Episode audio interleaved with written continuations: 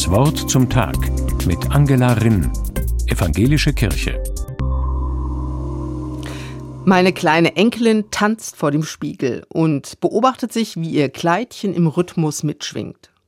Sie tanzt zu einem selbstgedichteten und komponierten Lied mit einem etwas unverständlichen Text, das zu meinem Erstaunen in die deutlichen Worte mündet und von Ewigkeit zu Ewigkeit. Amen. Dazu wirft sie begeistert die Händchen in die Luft. Die Angelegenheit klärt sich. Das Kind war mit seinen Eltern in einem Gottesdienst und fand offenbar die Worte und von Ewigkeit zu Ewigkeit Amen so faszinierend, dass sie sie in ihren eigenen Wortschatz übernommen hat. Und mehr noch, sie hat ihnen eine eigene Bewegung zugeordnet, die diese Worte im Gottesdienst ganz gewiss nicht hatten. Denn ich kann mir nicht vorstellen, dass die Gemeinde sich bei diesem liturgischen Antwortgesang begeistert im Kreis gedreht und mit den Armen gewedelt hat.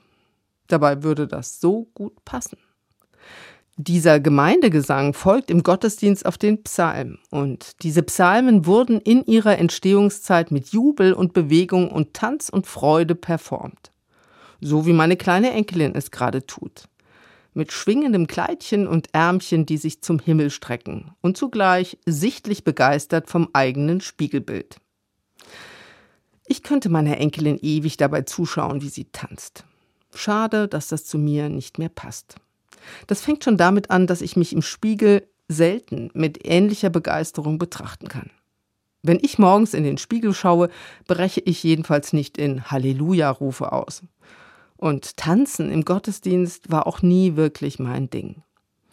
Ich denke mir, dass das Halleluja dieses kleinen Engels bei unserem Schöpfer gut ankommt, trotz und mit der Portion Narzissmus vor dem Spiegel.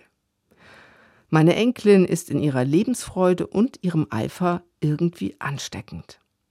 Tja, und so haben schließlich zwei Menschen vor dem Spiegel getanzt.